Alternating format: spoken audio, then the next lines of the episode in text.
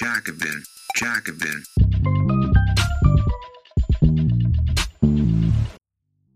Eine Bitte, bevor es mit der Folge losgeht.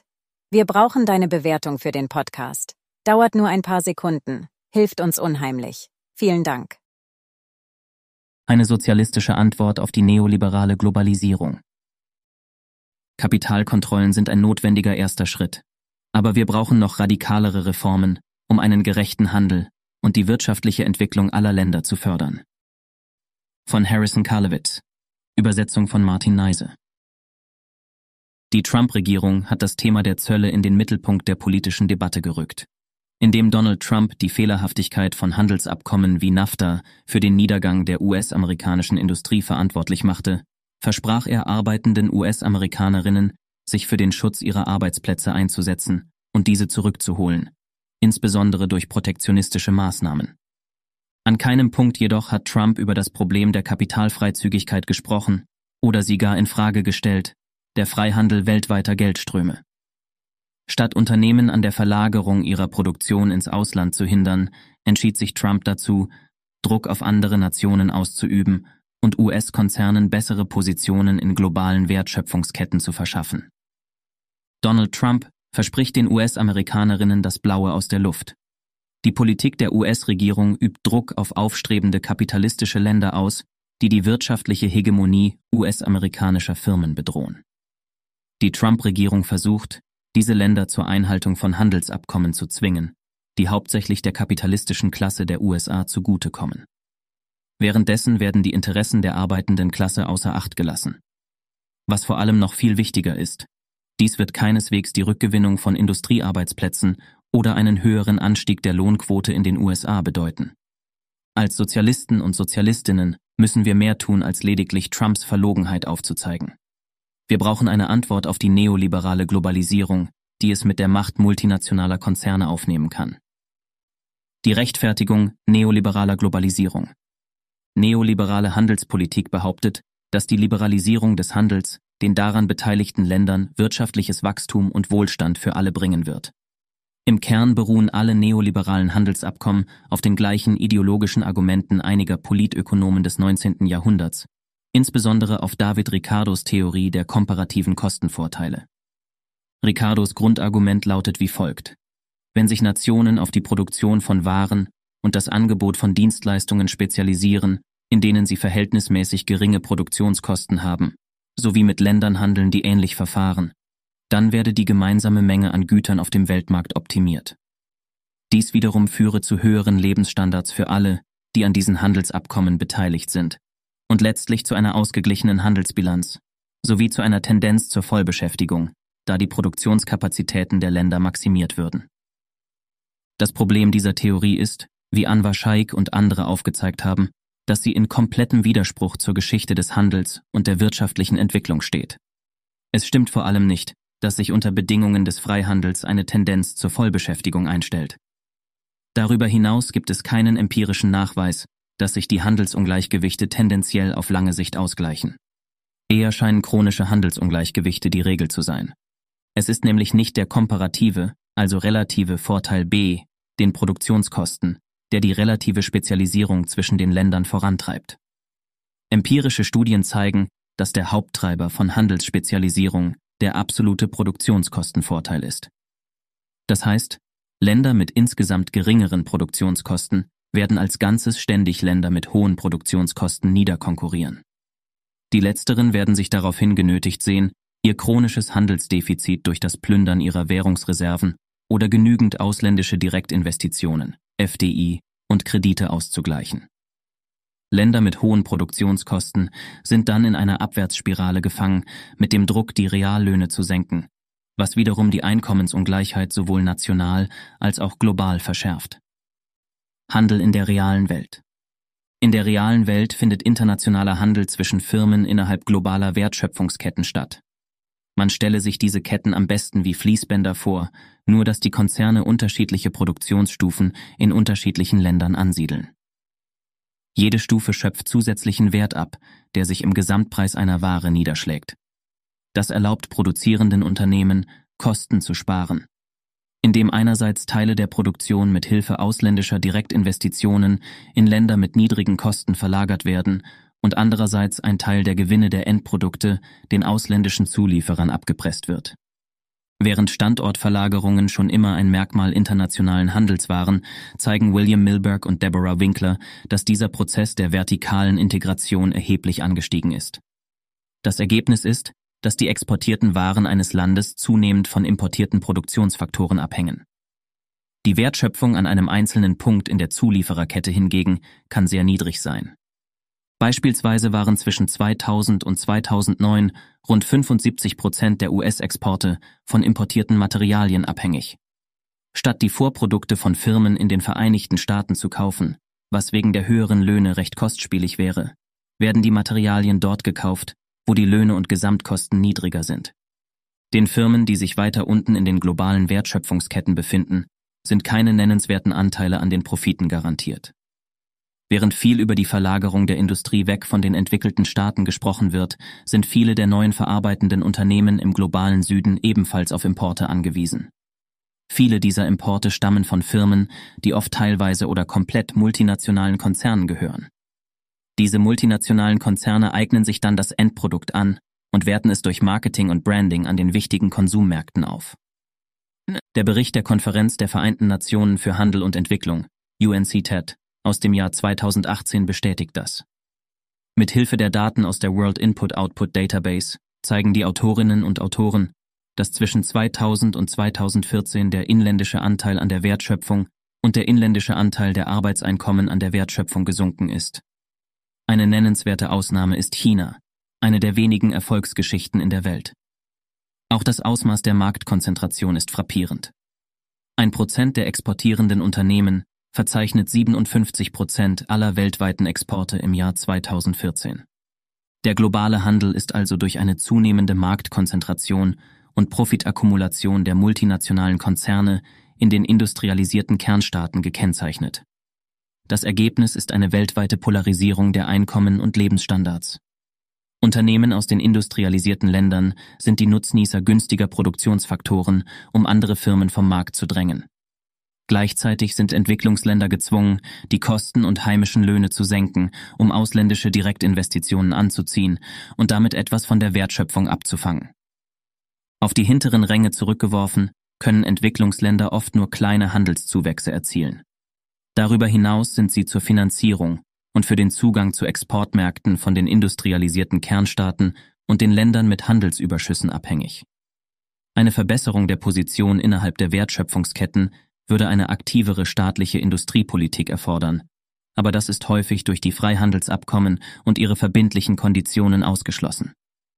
Wie Jan Kregel erklärte, ist es in solch einer Welt nutzlos, neue Zölle einzuführen, um Handelsungleichgewichte zu bekämpfen oder gar Arbeitsplätze zu sichern.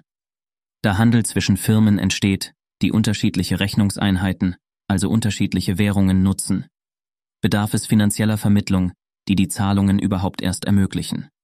Anders gesagt, Unternehmen müssen Bankkredite aufnehmen oder andere Mittel zur Finanzierung finden, um die Währung zu erhalten, die sie für den Tausch angesichts von Handelsungleichgewichten benötigen.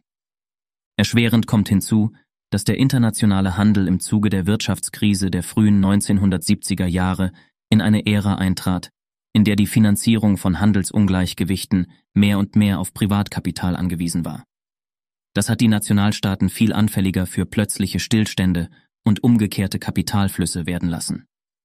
Dies waren genau jene Momente, in denen die Kapitalgeber ihr Geld abzogen, was wiederum den stabilen Waren- und Dienstleistungsfluss unterbrach. Länder, die eine Politik gegen den neoliberalen Konsens verfolgten, mussten diese Risiken oft in Kauf nehmen. Als Investorinnen und Investoren die Rückzahlung von Krediten anzweifelten oder die wirtschaftlichen Grundlagen von einzelnen Ländern hinterfragten, waren Währungskrisen und schließlich inländische Finanzkrisen durch Schulden im Ausland die Folge. Kurz gesagt, der Handel wird durch Finanzgeschäfte angetrieben, bei denen multinationale Konzerne zur Profitmaximierung nach der kostengünstigsten Produktion suchen und Ungleichgewichte im Handel durch Kapitalströme absichern. Wenn das Kapital es will, dann werden auch Handelsdefizite finanziert. Aufgrund des vorherrschenden Handels mit Zwischenprodukten und der Marktkonzentration am Ende der Wertschöpfungsketten nützen Zölle wenig, um Handelsstrukturen zu verändern, oder die Industrie in den Vereinigten Staaten zu schützen. Ohne eine Industriepolitik, die auf Wachstum und die Entwicklung geschützter Industrien ausgerichtet ist, würden Zölle nur die Kosten erhöhen und das Wirtschaftswachstum verlangsamen. Falls es aber um die Umkehr von Handelsungleichgewichten und den Schutz von Arbeitsplätzen geht, dann sollte unser Fokus auf den Kapitalflüssen und ihrer Rolle in diesen Prozessen und nicht auf Zollpolitik liegen. Das Kapital kontrollieren. Was sollten wir also tun? Eine Strategie ist, die Fähigkeit des Kapitals, sich grenzüberschreitend bewegen zu können, anzugreifen. James Crotty und Gerald Epstein zufolge müssten verschiedene Kapitalverkehrskontrollen eingeführt werden, um Handelsungleichgewichte anzugehen und eine arbeiterinnen- und arbeiterfreundliche Politik zu verfolgen. Kapitalverkehrskontrollen würden insbesondere bei der Neuausrichtung von Machtverhältnissen im Hinblick auf Handelsfragen und wirtschaftliche Entwicklung helfen. Sie können die Möglichkeit des Finanzkapitals und multinationaler Unternehmen, die arbeitende Klasse durch das Abziehen des Geldes und der Verlagerung von Produktionen zu gefährden, einschränken. Dies würde die Grundlage für eine Politik der Vollbeschäftigung mit Jobgarantien schaffen und die Lohnverhandlungsposition der arbeitenden Klasse stärken, da die Launen internationaler Kapitalströme ausgeschlossen wären. Geschichtlich betrachtet waren Kapitalkontrollen ein unverzichtbares Element für die Entwicklung der industrialisierten Länder von heute. Sie halfen beim Verwalten des eigenen Währungswertes und erlaubten eine Industriepolitik, die die eigene wirtschaftliche Kraft förderte. Sie hoben den Handel auf eine höhere Stufe der globalen Wertschöpfungsketten an und generierten dadurch höhere Gewinne. Natürlich stellten sie nicht sicher, dass ein größerer Einkommensanteil an die Löhne entfiel. Deshalb müsste eine solche Politik mit der Stärkung von Gewerkschaften, einer Kampfansage an die private Konzentration von wirtschaftlicher Macht und schließlich mit der Demokratisierung der Produktionsmittel einhergehen. Ohne diese Voraussetzungen kann eine expansive Wirtschaftspolitik einen Prozess in Gang setzen, der Handelsdefizite und Wechselkursschwankungen erhöht und auch zu Abwertungen der heimischen Reallöhne aus Wettbewerbsgründen führt. Unkontrollierter Zu- und Abfluss von Kapital kann großen Schaden anrichten und Schwankungen bei inländischen Preisen und Währungen auslösen. Die Folgen dieses Prozesses hängen von der relativen Bedeutung des Handels für eine Volkswirtschaft ab. Daher ist es wichtig, Handelsungleichgewichte nicht als nachrangig zu nationaler Politik anzusehen. Sozialistische Politik kann politisch schnell untragbar werden, wenn der wirtschaftliche Schaden durch die Kapitalflucht zu groß wird. Es gibt eine Vielzahl an möglichen Kapitalverkehrskontrollen. Sie reichen von Standby-Kontrollen, bei denen sich Länder darauf einigen, illegale Geldströme zurückzuzahlen, bis hin zu einer Steuerpolitik, die Einnahmen erzielt und kurzfristige spekulative Geldflüsse unattraktiv macht, wie zum Beispiel eine kleine Besteuerung auf den Devisenhandel. Außerdem können in- und ausländische Kreditvergaben harten Restriktionen unterliegen. Noch striktere Maßnahmen würden direkte quantitative Beschränkungen, das völlige Verbot von Geldtransfers, den Verkauf von Vermögen, die Regulierung der Kapitalmobilität oder eine Beschränkung, wer Fremdwährungen anbieten darf, beinhalten. Die Androhung von noch umfassenderen und restriktiveren Kontrollen, wie zum Beispiel die Einfrierung von Vermögen oder Auslandskreditgeschäften, könnte genutzt werden, um das Kapital in Verhandlungen über fortschrittliche und demokratische Wirtschaftsabkommen zu zwingen. Kapitalkontrollen erlauben ein stabileres Wirtschaftsmanagement, weil sie Besitz weg von den immensen Cashpools der Reichen verteilen und in sozial notwendige Dienstleistungen und Produktionen reinvestieren. Sie schaffen Raum für eine Politik der Vollbeschäftigung, der Investitionen in grüne Infrastruktur und der stärkeren Absicherung von Arbeiterinnen und Arbeitern.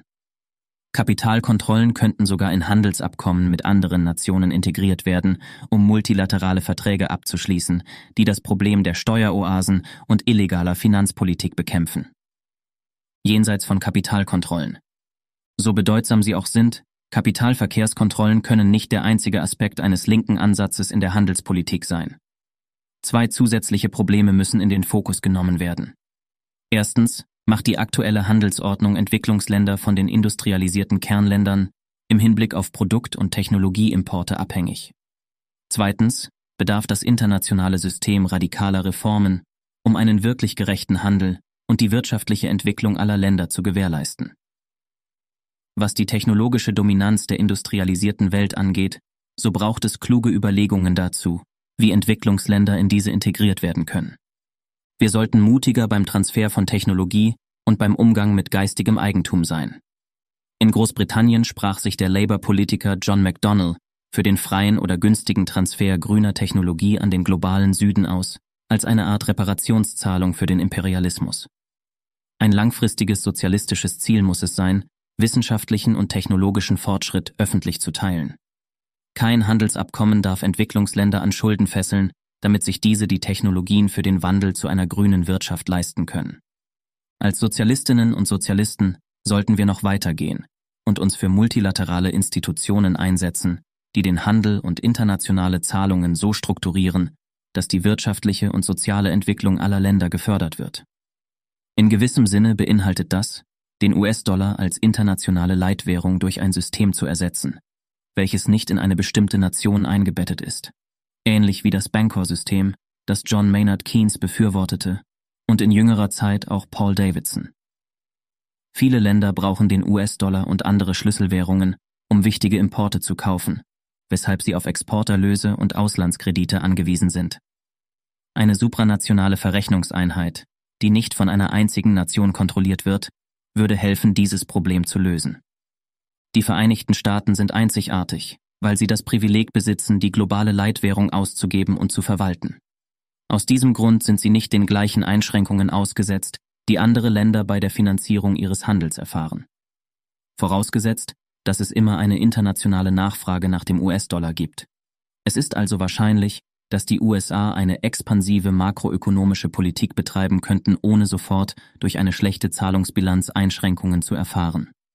US-amerikanische Sozialisten und Sozialistinnen sollten dennoch die Bedenken der restlichen Welt bezüglich der US-Handelspolitik, die auf einer Ausnahmestellung basiert, weder vernachlässigen noch versuchen, dieses Privileg aufrechtzuerhalten.